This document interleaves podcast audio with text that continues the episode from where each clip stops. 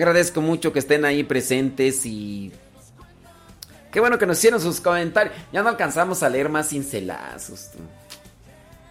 Yo hubiera querido, pero ya ves que hay veces que nada el pato y hay veces que ni agua bebe. Ey, ey, ey, ey. Eh, deja ver, dice, me distrajeron y ya no alcancé masa. ¿Será para la próxima? Sí, ni modo, dijo Lupe. ¿Qué le vamos a hacer? Dijo Don Roberts. Es que es Don Roberts. Saludos, Don Roberts. Eh, ¿Qué dice tú? Mm, dice, ya pusieron el internet aquí donde trabajo. Estoy feliz. Saludos desde Ciudad Juárez, Chihuahua, dice Cristina Franco. ¿Que no, ¿Que no había internet o qué? Dice, lo escucho en Chicago. Creo que llegué tarde porque estoy haciendo tarea con mis hijos y no alcancé a contestar la pregunta de los libros. Y no quiero cincelazo. Qué bueno, porque de todas maneras ya no hay, ya no hay tiempo. Qué bueno, porque de todas maneras ya, aunque, aunque quieras, fíjate, aunque quieras. Ni modo, Sindai, Tarazona, García, Lenali. Ni modo, ya no alcanzaste. Dice, yo estoy leyendo con mi hija Judith Marisol el libro Los Bomberos. Y después le digo, con mis otras cuatro bendiciones, estoy haciendo su tarea con ellos porque aparte les encargan tareas del Google Meets. También les encargan tarea por escrito y también tenemos que mandar por email o por texto.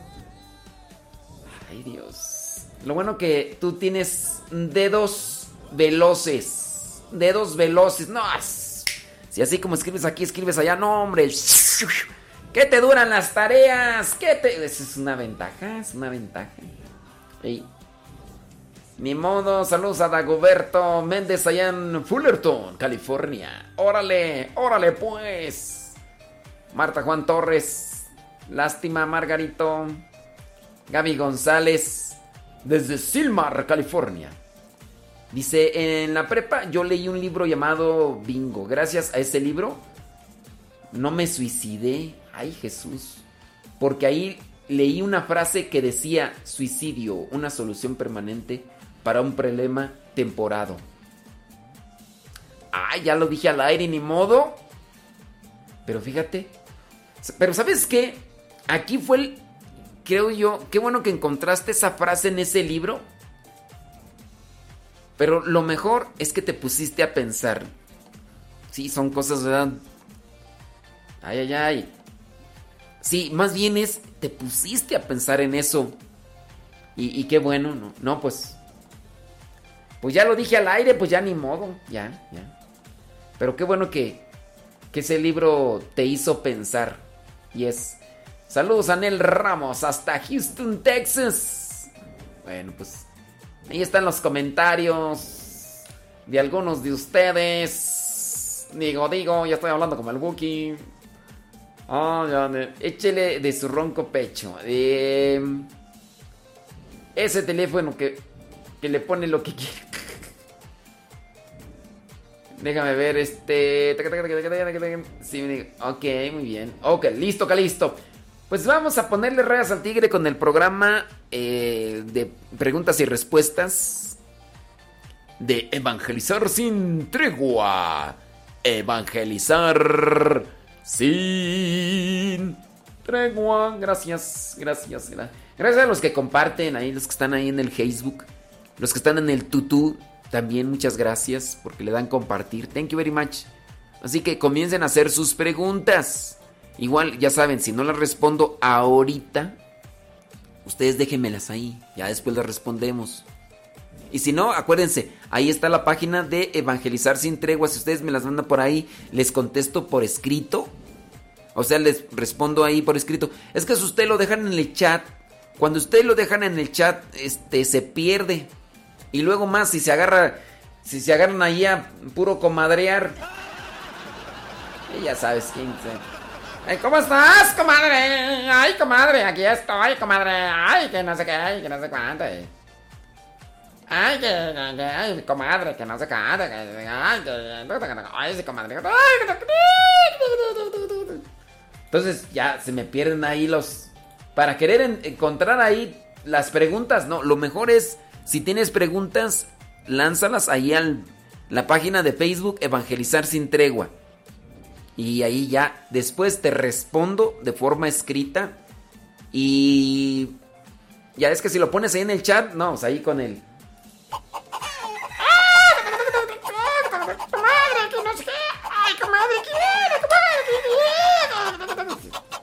Ya, se me pierden. Sí, se me pierden ahí las preguntas.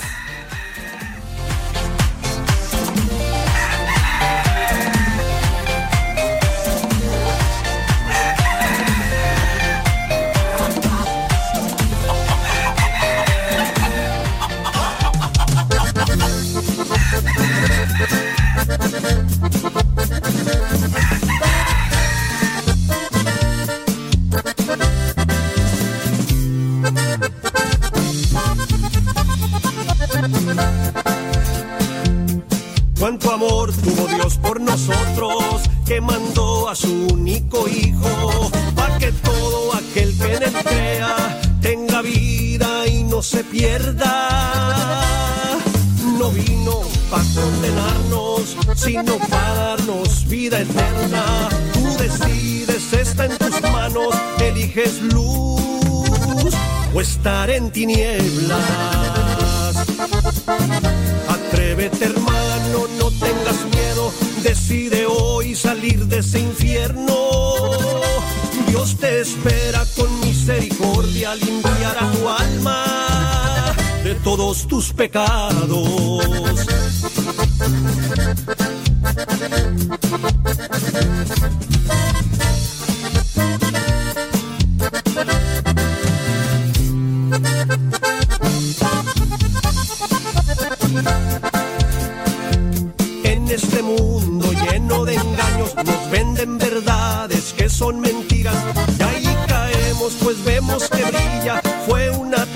Bien construida. No sé cómo esté tu vida no sé lo que tú hayas pasado pero si te digo mi hermano existe Dios y te anda buscando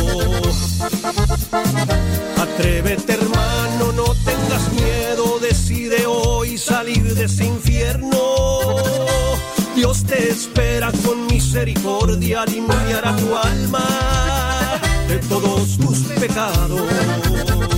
Atrévete hermano, no tengas miedo, decide hoy salir de ese infierno.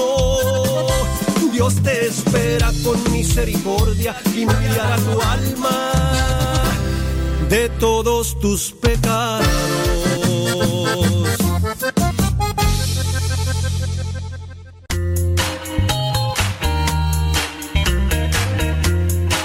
Recuerda que nuestros programas quedan grabados en el canal de YouTube. El canal se llama Modesto Radio. Ahora, que si tú trabajas en una estación de radio y quieres pasar estos programas, ponte en contacto con nosotros. Te los podemos mandar ya editados para que en medio de cada bloque pongas los mensajes que tú creas convenientes. Si trabajas en una estación de radio, ponte en contacto con nosotros y te mandamos los programas que nosotros realizamos. Y si tú quieres escuchar programas pasados, entra al canal Modesto Radio. Modesto Radio en YouTube y ahí podrás escuchar los programas pasados.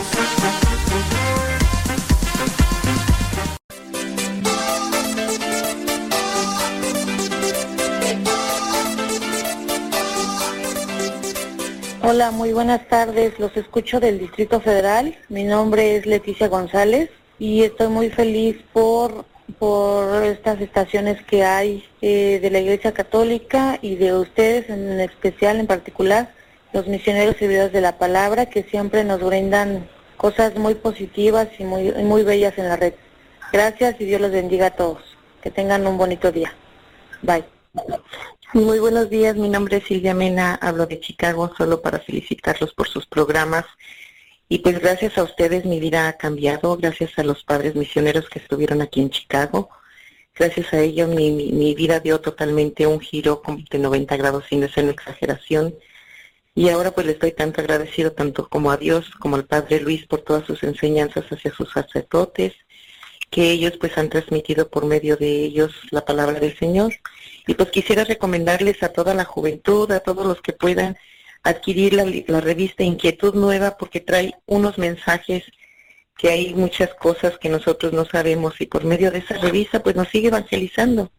Aunque pues eh, ya no tenemos nuestros padres misioneros, pero nos dejaron muy buenas semillas que estarán dando muchos frutos. Que Dios los bendiga por sus programas y a usted, Padre Modesto, gracias, gracias por todo el tiempo que nos brinda en la radio y sobre todo en las familias y en los evangelios. Que Dios los bendiga siempre y los, llega, los siga llenando de fortaleza y de sabiduría para que nos puedan transmitir y seguir alimentarnos por medio de la palabra del Señor. Que tengan muy buenos días o muy buenas tardes o muy buenas noches. Bye. Muy buenas tardes, mi nombre es Álvaro Rocha, eh, saludando desde Houston, Texas. Pues quiero eh, felicitarlos y también felicitar a usted, Radio Cepa, y también saludar a todos mis hermanos en la parroquia de San Carlos Borromeo, eh, aquí en la ciudad de Houston. Muy buenos días, que Dios los bendiga. Ah, bueno, mi nombre es Antonio Hernández. Nos reportamos desde Detroit, Michigan, para agradecerle al programa su existencia y por agradecer al Padre Modesto que el Evangelio nos llega todos los días en la mañana. Gracias a Dios por todo este trabajo que se hace y gracias a Dios porque existe Radio Cepa. Gracias.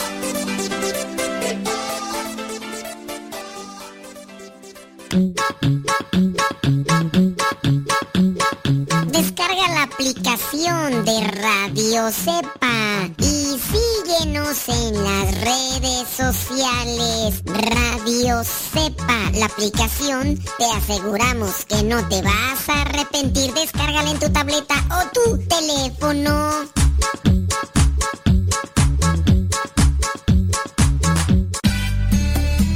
Tío esto es que me gusta escuchar mucho Nano Sepa.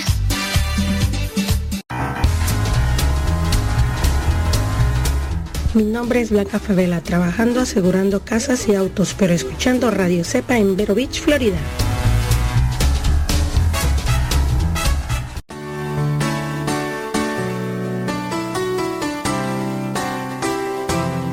Te invitamos desde ya a escuchar el programa Evangelizar sin tregua de los misioneros servidores de la palabra. Vámonos, señoras y señores, ¿qué quieres que te diga? Pues que Dios te bendiga. Vamos a echarle rayas al tigre y que nadie, absolutamente nadie, nos detenga. Eh, mientras van llegando preguntas para tratar de responder en cuestión a la fe, pues háganlas Ustedes tienen que hacer sus preguntas en cuestión a la fe. Yo, yo aquí espero. Y mientras espero, vamos a compartir qué les parece un testimonio que, encontré. Está un poquito extenso, pero interesante. Eh, un neurocirujano que pues decía que no, no creía en Dios, pues, de repente tuvo una experiencia que lo hizo cambiar de opinión. Entonces, hagan sus preguntas con relación a la fe, cuestiones, eh, pues, si quieren también familiares, pues de una vez, pues ya.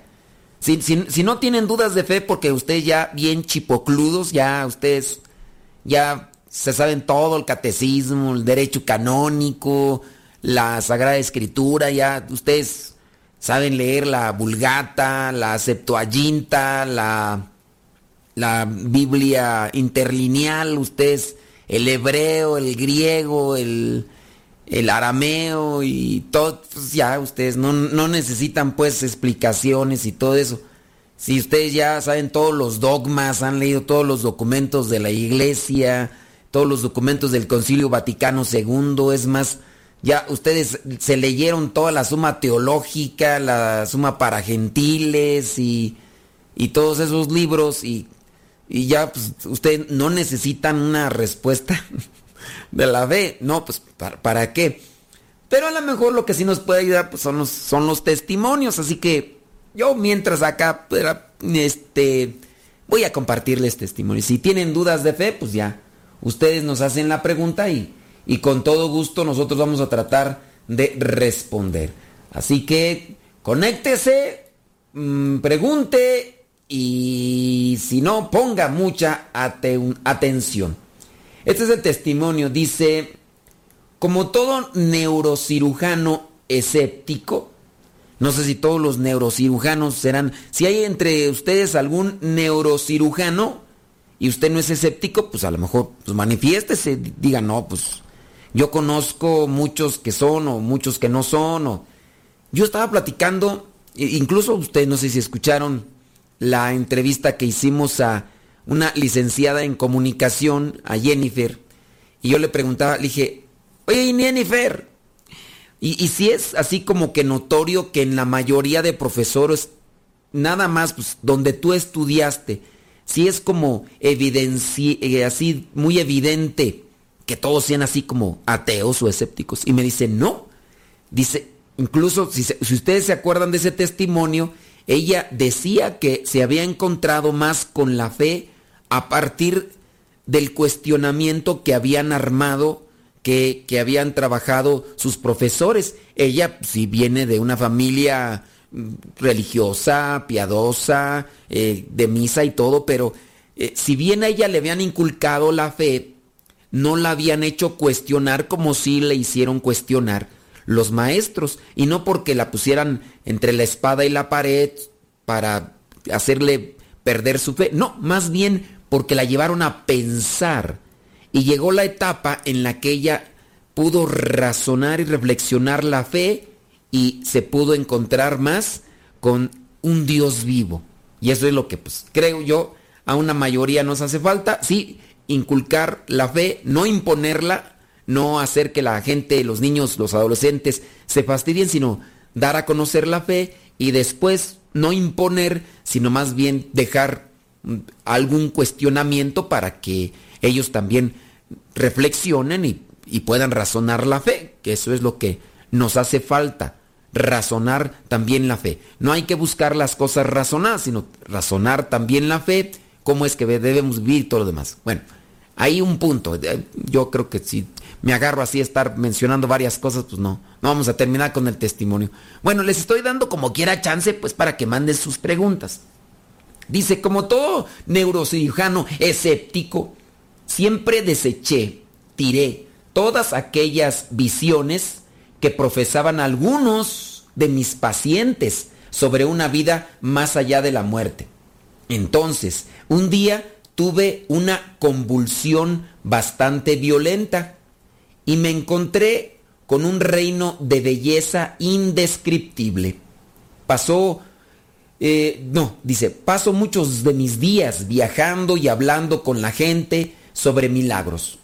No el tipo de milagros confinados que cuentan en los libros de historia o las historias del amigo de un amigo, sino verdaderos milagros experimentados por la gente común y corriente. Esto puede sonar bastante extraño hoy en día, pero si me hubieras conocido antes de noviembre del año 2008, pensarías que esta actitud en mí es imposible. Dice, yo había estado trabajando como neurocirujano académico durante años, 15 de ellos en la Escuela de Medicina de Harvard. Desde la infancia leía la portada de la revista Scientific American para estar al tanto de las cosas que salían ahí cada mes, deseando con todo mi corazón ser el tipo de médico compasivo pero ferozmente intelectual que mi padre alguna vez fue. Asistí a la iglesia y tomé la comunión con mi esposa e hijos, pero conocí el camino de la verdad, la verdad real, el tipo de verdad que puedes ver, sentir y confirmar, en lugar de adivinar a través de la ciencia. Los pacientes a veces me preguntaban sobre la muerte, el cielo u otras preguntas metafísicas antes o después de la cirugía. pero siempre me enorgullecía de ser un hombre racional, un hombre de ciencia. Solamente para las personas que no captan el concepto de metafísica, acuérdense que la palabra metafísica señala algo más allá de lo físico, no es la metafísica esa de, de Connie Méndez, no es esa metafísica esotérica de piratona chafona que por ahí se promulga en los ambientes esotéricos, no. La palabra metafísica, compuesta de dos palabras griego, que significa más allá de lo físico. Meta, más allá, y física, pues más allá de lo físico. Solamente nada más como una cuestión aclaratoria para quien de repente se atora con esos conceptos y los confunde. Sigo con el testimonio. Dice, el mejor enfoque, pensaba, era ser amable, pero honesto. No hay vida después de la muerte, pensaba yo. Probablemente pienses que estás flotando por encima de tu cuerpo durante la cirugía o que vislumbraste el cielo, pero ese es tu cerebro jugando trucos contigo mismo. Eso era lo que yo pensaba. Nunca se me ocurrió preguntar si tu cerebro te engaña. ¿Quién es el tú? A ver, ¿quién es el tú que tu cerebro está engañando? Todo eso cambió cuando te menciono, en noviembre del 2008 me acosté con un dolor de cabeza que resultó ser mucho más de lo que parecía. Era el peor dolor que había sentido.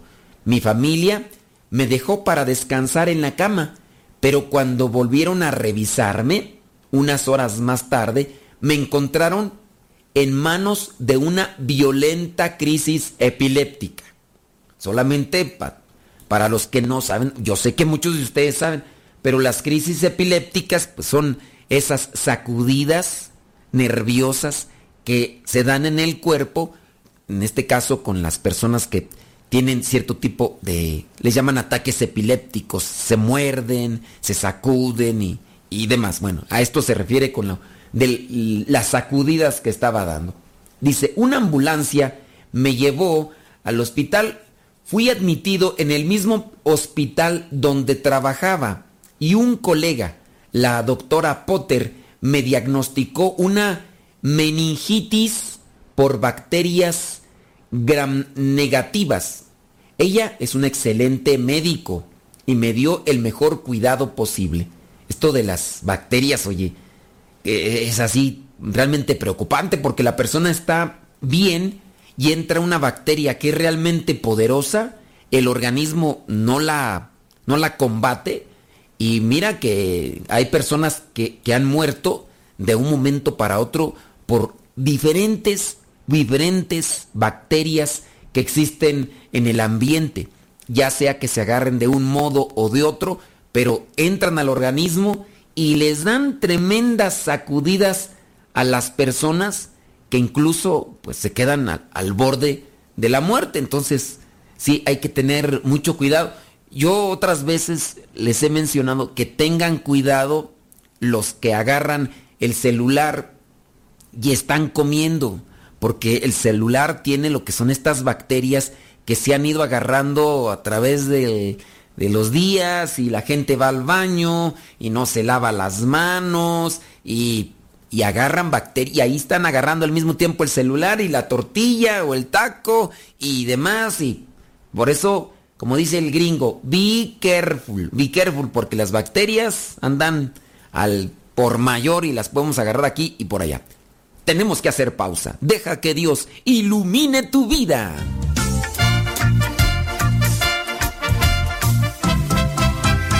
No se vayan. Ya regresamos con el programa Evangelizar sin tregua.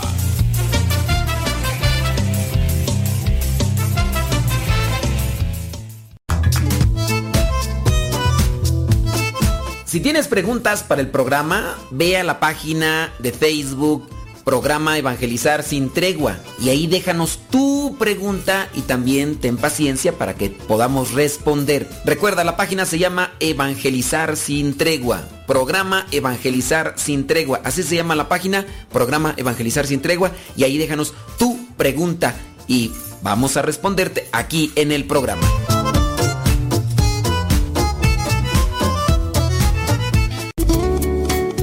Mi nombre es Fernando Durán. Yo vivo acá en San Bernardino, California. Y todas las tardes cuando salgo de trabajar, pongo mi teléfono en la aplicación que bajé de Radio Cepa. Me voy escuchando los programas que están grabados ahí. Gracias, Padre. Gracias por todo lo que nos dan, porque es una forma de evangelizarnos, de llevar hasta, hasta los rincones más remotos de acá, de San Bernardino, de cualquier parte de Estados Unidos. Les damos las gracias y ahora con estos aparatos podemos estar conectados con ustedes y más que nada escuchar la palabra de Dios. No tenemos pretexto para hacerlo. Así que muchas gracias y yo invito a todos para que, hagan lo mismo. Ya dejémonos de las telenovelas y de los chistes de doble sentido. Tenemos que llevar la palabra de Dios a otro lado. Y nosotros primero aprender para después enseñar lo que hemos aprendido. Muchas gracias y Dios los bendiga. Que siga bendiciendo a este gran ministerio que es los misioneros servidores de la palabra y a radiocepa.com. Gracias.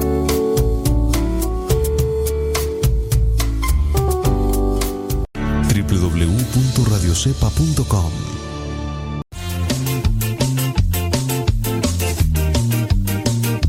Ya regresamos a tu programa Evangelizar sin tregua. Criaturas, entonces tengan cuidado con las bacterias. Tengan cuidado con las bacterias. Oigan, nada más así como para recordarles, ¿eh? Acuérdense que estamos esperando sus preguntas, y pues si no, si, no, pues no, no hay problema. Yo pienso que el testimonio acá de este neurocirujano está chipocludo y también nos puede iluminar. Como quiera que lleguen las preguntas y al final eh, respondemos si es que llega. Ustedes échelas, échenle de su ronco pecho y yo aquí mientras les sigo con este testimonio. Dice, sin embargo, cuando descubrió que la bacteria era E. coli, E. coli, una cepa rara y frecuentemente fatal, le preocupaba que mi caso no tuviese esperanza. Es que hay... Eh, ¿Cuántas, cuántas bacterias no habrá así de esas dañinas tú? Que estrafilococos y que quién sabe qué tantas cosas yo por ahí he escuchado. Y sí, entran de veras y la persona estaba bien, de salud, no había problema. Y, llegó la bacteria esa y ¡zas! Quedaron ahí totalmente acabados, así de un momento para otro. Bueno, al rato me pongo a investigar cuál es esa bacteria E. coli. Dado el diagnóstico y que había descendido en coma dentro de las primeras tres horas, después de sentir molestias, las estadísticas sugirieron que tenía menos del 10% de posibilidades de supervivencia. O sea, estaba ya más para allá que para acá. Más complicaciones se produjeron y las estimaciones de los médicos cayeron de un 10% de posibilidades de vida a un 2% de posibilidades de supervivencia, sin posibilidades incluso de recuperación a lo mejor podía sobrevivir, pero nada de recuperación. Después de siete días, le recomendaron a mi familia que me desconectaran, porque pues, estaba conectado y eso era lo que lo hacía mantenerse con vida. Durante todo esto, mi familia estaba haciendo oración junto a mi cama y muchos amigos oraban desde lejos. Los médicos realizaron exámenes y recetaron medicamentos, pero yo no estaba consciente de nada de lo que acontecía alrededor de mi cama o de lo que hacían los médicos. Yo estaba en otro lugar por completo.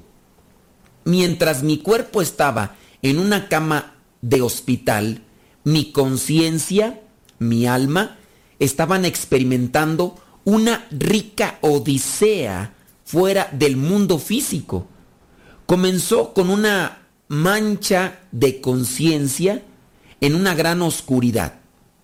Al cabo de un rato me levantó una hermosa luz giratoria de la que fluía una melodía indescriptiblemente hermosa. La luz y la melodía me llevaron a un valle verde, lleno de luz y vida donde un ángel, descansando sobre el ala de una mariposa, comenzó a guiarme. Compartió un mensaje directamente en mi conciencia, libre de palabras. Eres amado, no temas, no puedes hacer nada malo aquí. Ese fue el mensaje del ángel.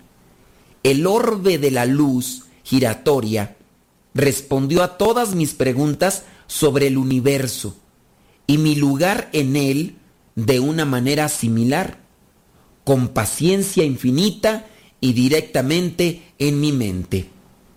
Suena como un sueño de fiebre, lo sé, soy neurocirujano. Si un paciente me hubiera contado esta historia, de seguro le había dado una sonrisa muy agradable, pero ligeramente condescendiente, como diciendo, pobrecito, y le explicaría que había alucinado todo eso, esperando que me entendiera. Si no, lo dejaría con esa ilusión. Yo soy neurocirujano, sé lo que acontece en el cerebro. Había, habría explicado con paciencia que su neocórtex, su, su neocórtex, la parte del cerebro encargada de procesar e integrar el pensamiento consciente, la memoria, el lenguaje, la creatividad y la percepción sensorial, básicamente todo lo que nos hace humanos, se había puesto un poco pícara todo eso en una tormenta electroquímica de la hipnasis. Tú ya sabes, le había dado todos esos conceptos que nosotros estudiamos desde fuera, desde lo que vendría a ser la mente cuando nosotros ya hacemos una profundización de la actividad del cerebro. Pero ahora me tocaba a mí. Ese era mi caso. Esa explicación que yo hubiera podido dar aparentemente racional a una persona que me hubiera platicado lo que yo estaba percibiendo, era totalmente imposible. Mi neocórtex estaba completamente cerrado. Solo la parte más primitiva de mi cerebro, la parte que mantiene en el corazón latiendo, mostró cualquier signo de funcionamiento. Y eso no lo podía yo determinar en el momento en el que estaba inconsciente. Eso me lo dijeron mis compañeros médicos después de que pasó todo aquello que me mantuvo en cama.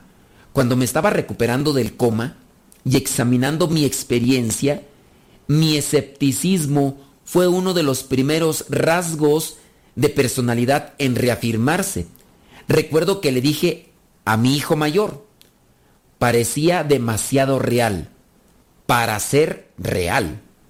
Hasta mis colegas se sentaron conmigo para considerar metódicamente y en última instancia rechazar todas las posibilidades y, hipótesis acerca de cómo un cerebro tan gravemente dañado por la bacteria que tenía, podría fabricar una experiencia tan compleja como la que yo tuve. Ahora entiendo que no era un sueño y que en muchos de los casos que me compartieron mis pacientes no eran lo que yo les decía que tenía. Ahora me permite confiar en lo que sabía que era verdad. Yo puedo afirmar, realmente sucedió, basado en lo que eran los estudios que se le habían hecho a mi cerebro y que por la situación en la que estaba mi cerebro era imposible que yo pudiera tener ese tipo de experiencia. Para poder citar incluso a Sherlock Holmes, yo diría, cuando has eliminado lo imposible, lo que queda, por improbable que sea, debe ser la verdad. Mi cerebro era incapaz de crear algo cercano a lo que había experimentado. Y sin embargo, ahí estaba yo y lo experimenté.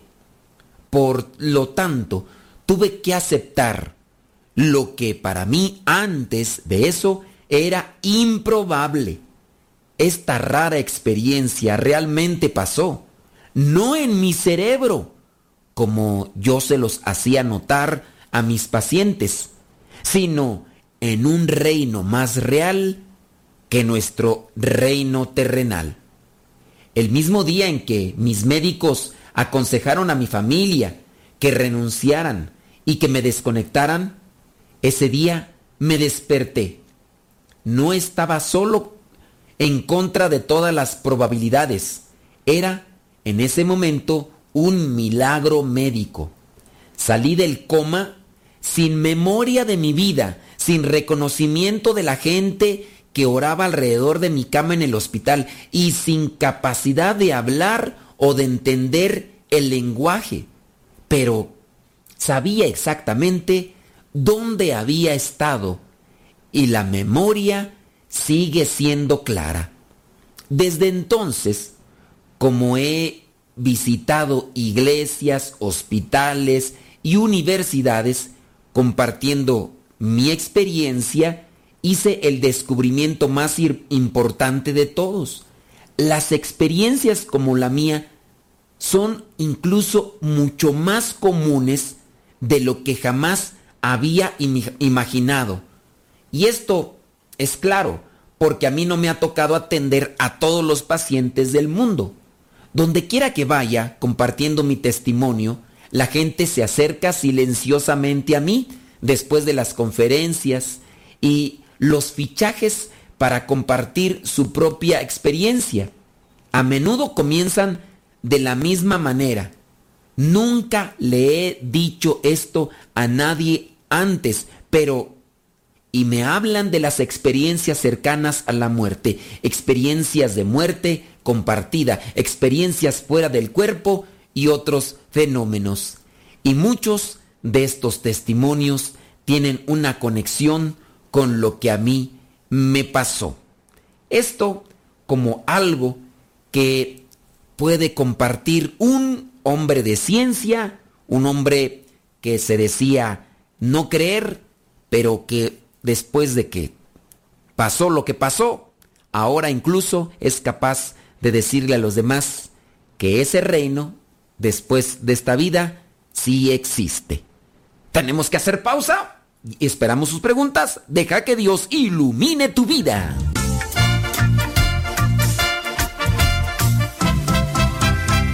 Estás escuchando el programa Evangelizar sin tregua.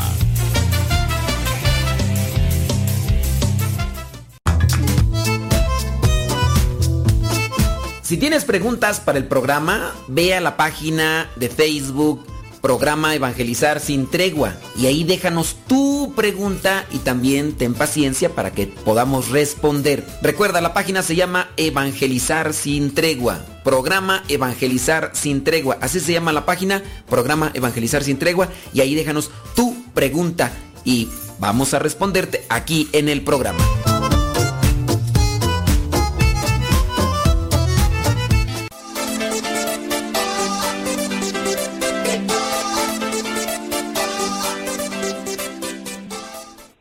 Soy Adriana Rojo, hablo de acá de Estados Unidos y les quiero pedir si por favor me pueden pueden poner música del padre Elías Arámbula, por favor, me gusta mucho. Gracias. Sí, buenas tardes, mi nombre es Eusebio Aguilar, les saludo desde Las Vegas, Nevada, en Estados Unidos. Quiero felicitar a todo el staff de esta radioestación, a todas las radioestaciones católicas del mundo que se unan, que así sigan unidas en Cristo. Dios los bendiga a todos. Bueno, muchas felicidades por su programa. Les estoy hablando- soy Verónica, le estoy hablando de acá de Alabama. Este, gracias por transmitirnos la palabra del Señor. Hola, mi nombre es Blanca Miranda, eh, soy de México, pero actualmente resido en Nueva York. Eh, y decirles que me gusta mucho la programación y que yo soy ah, servidora apóstol de la palabra desde México. Eh, solamente que los acabo de encontrar por internet y que estoy muy feliz de, de saber que tiene esta hermosa radio en la que podemos nutrirnos de la palabra de Dios. Que Dios le bendiga y gracias por darnos tanto amor a través de Dios. Bye.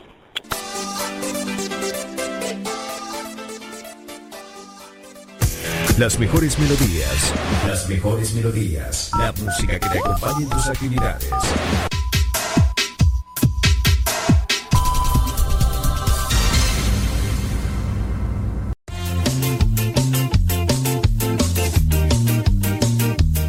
Regresamos a tu programa Evangelizar sin tregua. Criaturas, eh, yo estoy esperando sus preguntas, hombre. Bueno, si no tienen preguntas, pues yo, yo les sigo. Fíjense que como el hombre que vio un orbe azul de luz salir del cuerpo de su padre justo después de que tomó su último aliento, cuando preguntó tentativamente a su hermana, ¿viste algo raro? Ella respondió, ¿te refieres a esa luz que acaba de salir de la cabeza de papá? Hay muchas cosas que en los instantes de la muerte se llegan a vislumbrar. Algunas cosas las han captado, en este caso, algunas cámaras de vigilancia. Hay algunos testimonios, como por ejemplo la mujer que vio a su suegra fallecer su sombrero rojo favorito a alguien invisible al pie de su cama del hospital y luego descubrió que el sombrero había desaparecido cuando la suegra murió más tarde esa noche. O la madre que se trasladó a través del país para llevar a sus hijos lejos de su exmarido que se había perdido bajo el peso de una fuerte adicción a las drogas en medio de una oscura y fría noche de enero mientras sentían mucha desesperación por lo que le deparaba el futuro, una entidad inefable que ella sabía que era Dios apareció y la envolvió en un profundo amor, rejuveneciendo y ayudando a construir una vida nueva y segura para sus hijos. A veces me hablan de las literaturas que cambiaron su vida, estudios científicos pioneros, enterrados en una oscura revista, un texto antiguo, aún no traducido al inglés o incluso escritos familiares de poetas y demás vistos bajo, una nueva luz. Estaba aquí leyendo estas cosas que están relacionadas con lo que acabamos de presentar con respecto al testimonio de este neurocirujano. Sin duda habrá cosas que están distorsionadas y habrá algunas cosas que sí son lo que los neurocirujanos llegan a decir.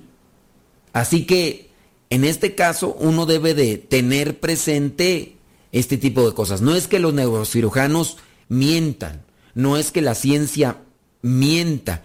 Hablando de lo, ¿cómo se le llama toda esta ciencia? La, ay, ay, ay, ay, ay, que pues estudia pues el cerebro, ¿no? O sea, los neurocirujanos son los médicos que se meten a, a analizar lo del cerebro. Pero una es la psicología, la neurología. No, ya, ya, pues es que estaba relacionado, pues, pero no me acordaba.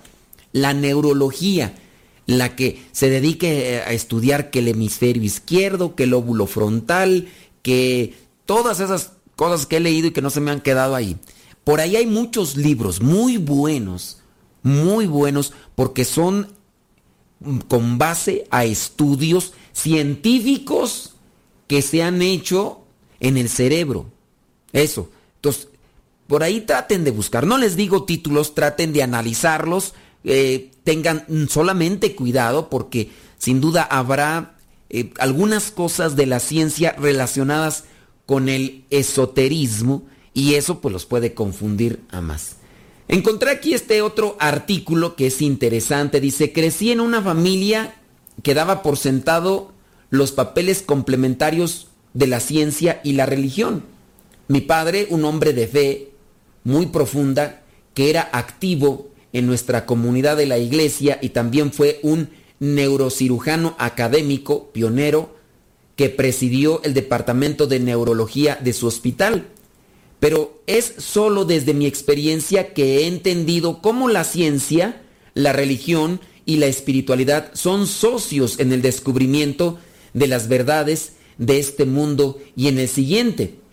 La visión neurocientífica convencional del cerebro, la visión a la que yo me suscribí antes de mi experiencia, ha sido retenida por la ciencia materialista, un enfoque de la ciencia que asume que todo no es más que la suma de sus partes físicas medibles. Ah, ok, ya para entender. Este otro artículo está conectado con el testimonio de el neurocirujano que ya les habíamos platicado, este señor que pues tuvo esa experiencia solamente como para anclar. Dice, la ciencia materialista postula que el cerebro crea la conciencia. Esto es lo que dice la ciencia, que el cerebro postula la conciencia, que la crea. Afirma la ciencia materialista que todo lo que hemos experimentado, cada hermosa puesta de sol, cada magnífica sinfonía, cada abrazo de nuestro hijo, es simplemente el parpadeo electroquímico de las neuronas en una masa gelatinosa de 3 libras. O sea, que todo está en la mente, que todo está en la mente, que en realidad son cosas que el cerebro llega a crear y que por eso las sientes. Si el cerebro no estuviera ahí, aunque las vieras, aunque las tuvieras, pues no iban a pasar como tal. Dice, nuestras opciones tampoco son hechas por nuestra propia voluntad. Según la ciencia materialista, son simplemente reacciones químicas y mecánicas a los estímulos. Y dice, no somos más que nuestros cuerpos físicos. Cuando morimos, dejamos de existir. No hay más allá. Eso es lo que dice la ciencia materialista. El problema con ese modelo, el modelo materialista del cerebro creador de conciencia, es que incluso los mejores expertos del mundo en el cerebro no tienen ni siquiera la primera idea de cómo el cerebro podría crear conciencia, porque al final de cuentas son teorías, teorías que se postulan y que por haber sido dichas o propuestas por alguien que tiene muchos estudios se creen como si fueran verdad. Viene a ser, por ejemplo, como la teoría expuesta por el señor Stephen Hawking, ya fallecido. Este señor, que se decía que era uno de los hombres más inteligentes en su tiempo, expone lo que podría ser una teoría, una idea de lo que son los agujeros negros o los hoyos negros en el espacio. Pero, ¿y quién puede comprobar que realmente es lo que él dice que son? Solamente se le cree porque es uno de los hombres que aventaja en estudios y conocimiento a muchos otros más y que no hay una manera de rebatirle a partir de los conceptos que él mismo estipuló. Y así también lo que vendría a ser la ciencia materialista viene a plantear estas cosas que pues cómo les rebates o cómo les contradices cuando no tenemos elementos o simplemente no hay conceptos que pudieran echar abajo sus propuestas. Es el equivalente moderno de los científicos pensando, bueno, ciertamente parece que el Sol se levanta y se pone alrededor de la Tierra, por lo que el Sol probablemente gira alrededor de la Tierra. La corriente principal de la neurociencia no ha hecho, pienso yo, su tarea, dice este señor. El debate cuerpo-mente es una conversación de 2600 años de antigüedad que ha fascinado a los pensadores más brillantes del mundo. Esto tomando en cuenta de los libros que tenemos más antiguos. No sabemos si incluso más allá de aquello que tenemos, que fue resguardado gracias a los monjes benedictinos, sabemos que se dio, por ejemplo, desde Platón, Aristóteles, hasta ya hablando de filósofos y pensadores contemporáneos. No sé, hablando de Santo Tomás de Aquino o de otros pensadores que no tienen nada que ver con la cuestión religiosa, pero que de igual manera aportan algo bueno al pensamiento. No sabemos si más allá de estos libros que fueron rescatados, hubo también este tipo de debate sobre el cuerpo y la mente. Pero estamos al borde de un cambio que no tiene precedentes en toda la historia de la humanidad. Un cambio radical que vincula irrevocablemente la ciencia y la espiritualidad y revela las formas en que se ha interrelacionado desde el principio. La conciencia no es creada por alguna combinación de fuerzas físicas o impulsos electromagnéticos, como lo que es la, la ciencia materialista lo postula. La conciencia, nuestra alma, individual y colectivamente, es fundamental. Es una especie de color primario del universo y no puede ser creado o combinado con otros elementos, ni siquiera por la mente, por muy poderosa que ésta sea. En nuestra conciencia, nuestra alma, más que nuestra sola existencia corpórea, lo que nos abre a los milagros y nos proporciona una atadura, un hilo de gasa delgado, pero más fuerte que cualquier material físico, al cielo y a Dios. Ahí es donde nosotros afianzamos, cuidando nuestra conciencia, para que se mantenga limpia nuestra alma y aquello que llegamos a anhelar después de haber conocido a Dios realmente se realice como una verdad más allá de la realidad incluso. Esta convergencia de una comprensión sobre nuestro acercamiento a la ciencia, a nuestro universo y a nosotros mismos es la única manera de seguir adelante. Jesucristo enseñó que el reino de los cielos está dentro de nosotros. Antes de mi enfermedad, dice este neurocirujano, pensé que era una especie de metáfora oscura, pero en realidad es muy sencillo y solamente falta tener fe.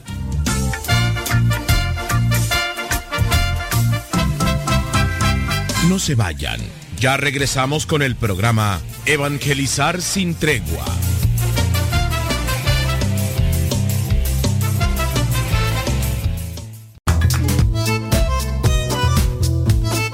Si tienes preguntas para el programa, ve a la página de Facebook Programa Evangelizar sin tregua y ahí déjanos tu pregunta y también ten paciencia para que podamos responder. Recuerda, la página se llama Evangelizar sin tregua. Programa Evangelizar sin tregua. Así se llama la página, Programa Evangelizar sin tregua y ahí déjanos tu pregunta y vamos a responderte aquí en el programa.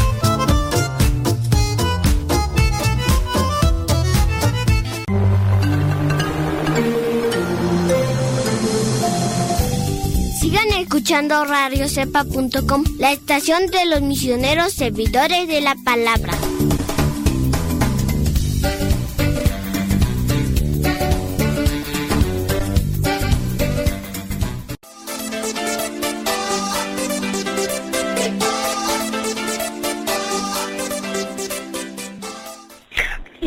Mi nombre es Rosalba Sánchez y estoy llamando desde acá de Pocatelo y nomás llamo para saludarlo y, y felicitarlo por lo bien que habla, por su don de palabra que tiene tan bonito. Ah, también quiero mandar un saludo para mi esposo Mario y mis hijos que los quieren y lo escuchamos todos los días. Gracias. Hola, buenas tardes. Mi nombre es Luis y hablo de Carrollton, Georgia. Dios los bendiga. Buenos días, padre. Habla Sandy Aguilar de Mountain City, Tennessee. Quiero agradecerle porque día tras día escucho su estación, escucho los consejos para los matrimonios y créame que Dios ha tocado mi vida día tras día. Gracias, Padre, que Dios bendiga a todos los que lo escuchan. Hola, ¿qué tal? Un saludo para usted, Padre Lule. Le llamo desde Georgia. Mi nombre es Cristina Rodríguez. Estoy al pendiente de su programación, la hora de los cincelazos. Este, me encanta todo, toda la programación, la música, mucha variedad para todos los gustos y, y estoy muy agradecida con Dios por haberlos encontrado aquí por medio de esta radio. Saludos, muchas gracias. Ya regresamos a tu programa Evangelizar sin tregua. Ay, criaturas del Señor. Oiga, pues dentro de todas estas cosas en las que Dios se manifiesta, pues habrá algunos que van a creer y otros que no. En nuestra intención de querer compartir estas cosas eh, es también de dar una esperanza o de ablandar corazones. Yo sé que dentro de la desesperación y el dolor y la enfermedad y la angustia de muchos, eh, querrán que las cosas se hagan así. Ya, yo, yo quiero que Dios se manifieste ahorita, ahorita. Eh, digo, es, es, es absurdo, es también incluso falta de, de un razonamiento. Estaba yo por ahí mirando un video de una batalla de rap. Eh, a lo mejor algunos de ustedes no, no ubican, pero actualmente pues se dan batallas de rap. Les llaman free style. Eh, disculpen mi inglés, porque yo I don't speak English very well chicharrón con papas. O pendedor o me brinco por la window. Pero eh, freestyle es, son batallas de rap donde presentan un tema y entonces pues los raperos comienzan a sacar versos para tratar de humillar y de dejar en ridículo al otro, porque al final de cuentas es una batalla. Y miraba la batalla de freestyle entre un cristiano, no decían si era cristiano católico, no, solamente cristiano, entre un cristiano y un ateo. Y recuerdo, porque esa, ese, ese video pues fue muy viral dentro del mundo de los que les gusta el rap, y a mí me gusta el rap un poco, y me gusta el freestyle, y sigo a los de las batallas de, bueno, por ahí, y de hecho hay un mexicano actualmente que, pues, que ha sobresalido, incluso ganado batallas internacionales, por aquí por allá. Entonces miraba yo esa batalla de freestyle y entonces encontraba que un rapero que se dice ateo le decía al rapero cristiano, si es verdad que tu Dios existe, que convierta esta piedra en pan.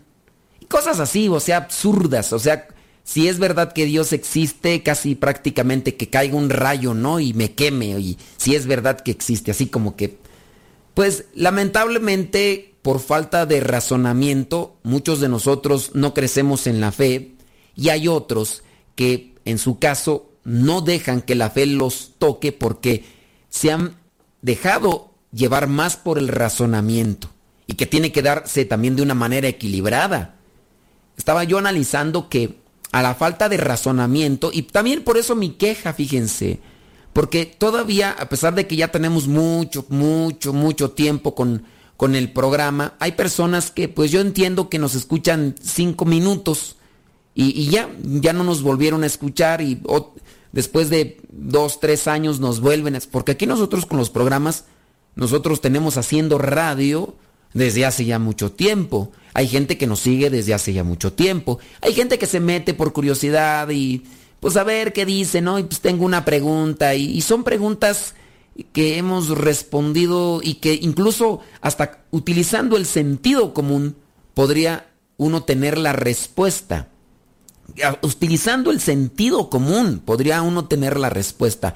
Pero a falta de no razonar también la fe, uno no crece, uno no madura y uno tiene que esperar a que alguien te diga que no es correcto, que no es propio o que no es adecuado para que comprendas. Y, puede ser que comprendas y digas, ah, bueno, está bien, pero no lo vas a hacer.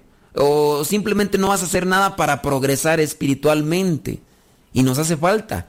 También, no hay que irse a los extremos, ni ser muy racionalistas, porque a Dios no lo vamos a entender con la razón. A Dios lo comprendemos con la fe. Y la fe está por encima de la razón. No quiere decir que sea más, porque no es algo equiparado a la razón. Pero si ustedes se dedican a leer un poquito, les invitaría a que lean una encíclica fenomenal con respecto a la ciencia, a la razón y a la fe. Incluso fue escrita por un santo, San Juan Pablo II. Si ustedes no tienen nada que hacer, lejos de estar ahí mirando nada más Facebook y estar comente y comente cosas que nada que ver, Pónganse a leer un poquito, se instruyen, razonan su fe y puede ser que progresen en el camino de la vida cristiana. Porque el cristianismo no es una cuestión utópica, no es una cuestión solamente de, la mente. Que, que, no, yo no voy a leer nada porque el Espíritu Santo me va a iluminar. Yo no voy a estudiar ni leer nada porque ¿para qué leo? Si Dios ya me va a iluminar y me va a ayudar siempre. No, la verdad que no. Y algunos, por ejemplo, que manejan el arquetipo de la religión es el opio de los pueblos, como para decir, la religión es aquello que adormece. a, la gente, que adormece al pueblo, pues es un arquetipo realmente fuera de lógica, incluso de razonamiento. Porque si se pusieran a analizar realmente la Biblia, si se pusieran a analizar realmente la Biblia, sabrán que no es un libro de oraciones únicamente, que sí lo hay, las oraciones, están los salmos y están otras oraciones más, sino que también es un libro que quiere hacer despertar conciencia.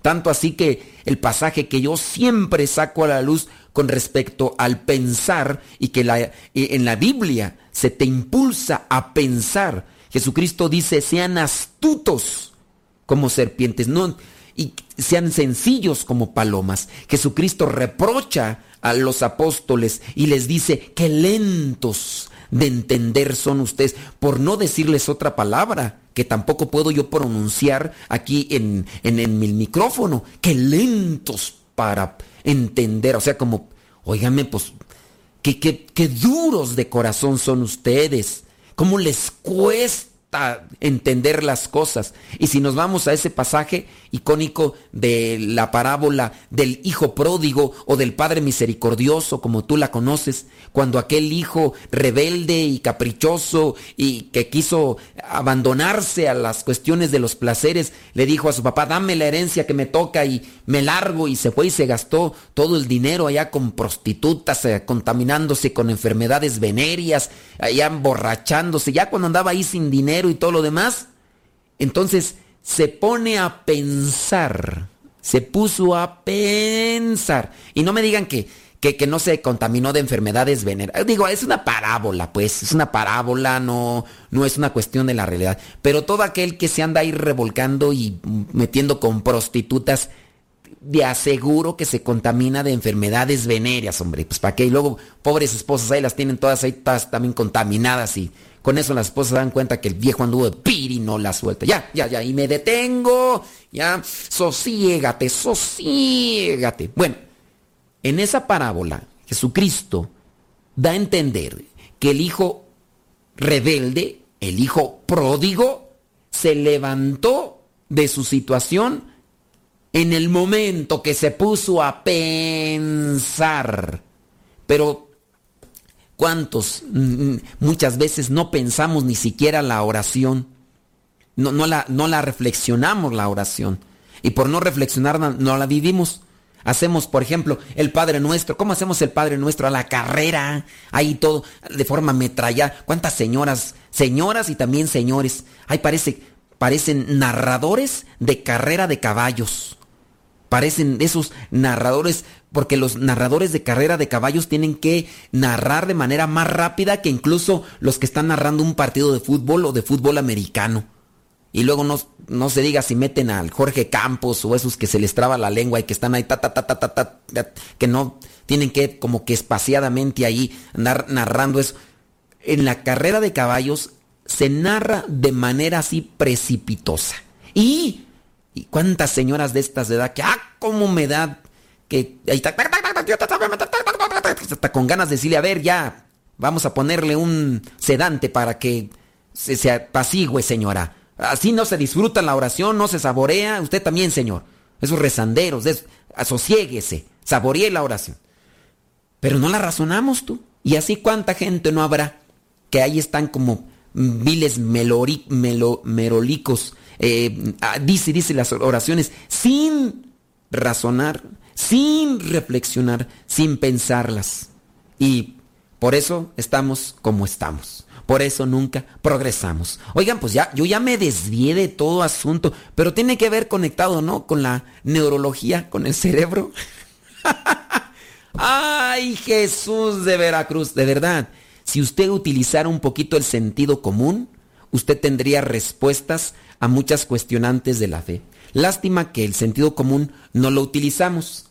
Por ejemplo, no se siente ofendido usted pero es solamente como un estímulo para que ponga a trabajar el hámster, la cabeza, el cerebro, la choya, la chirimoya.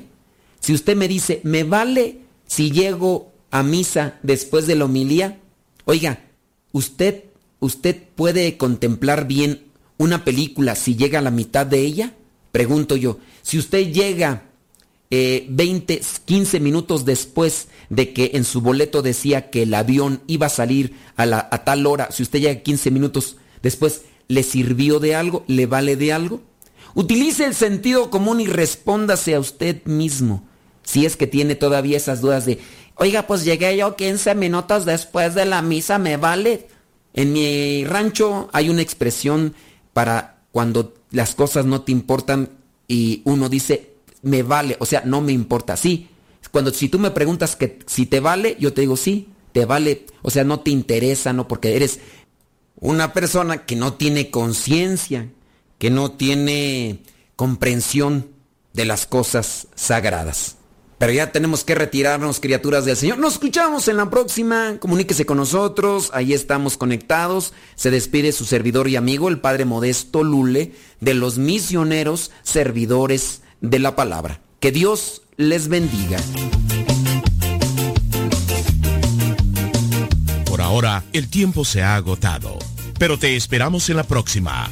En el programa Evangelizar sin tregua Oiga, en, un ratito más regresamos. Acuérdese que el YouTube no nos va a notificar mucho, pero en un ratito más regresamos con el... en una hora, en una hora regresamos con el programa Gozo y Esperanza. Los lunes con el programa Gozo y Esperanza. Así que no les va a notificar el YouTube porque así es, nos está poniendo ahí trabas. Pero... Ojalá y ustedes ahí se conecten con nosotros. En una hora, en una hora regresamos al YouTube. Métase hasta el canal de YouTube y ahí métase hasta donde están los videos, así. Solamente así, solamente así. Ándele pues, ya vamos a rezar la coronilla de la misericordia acá en Radio Cepa.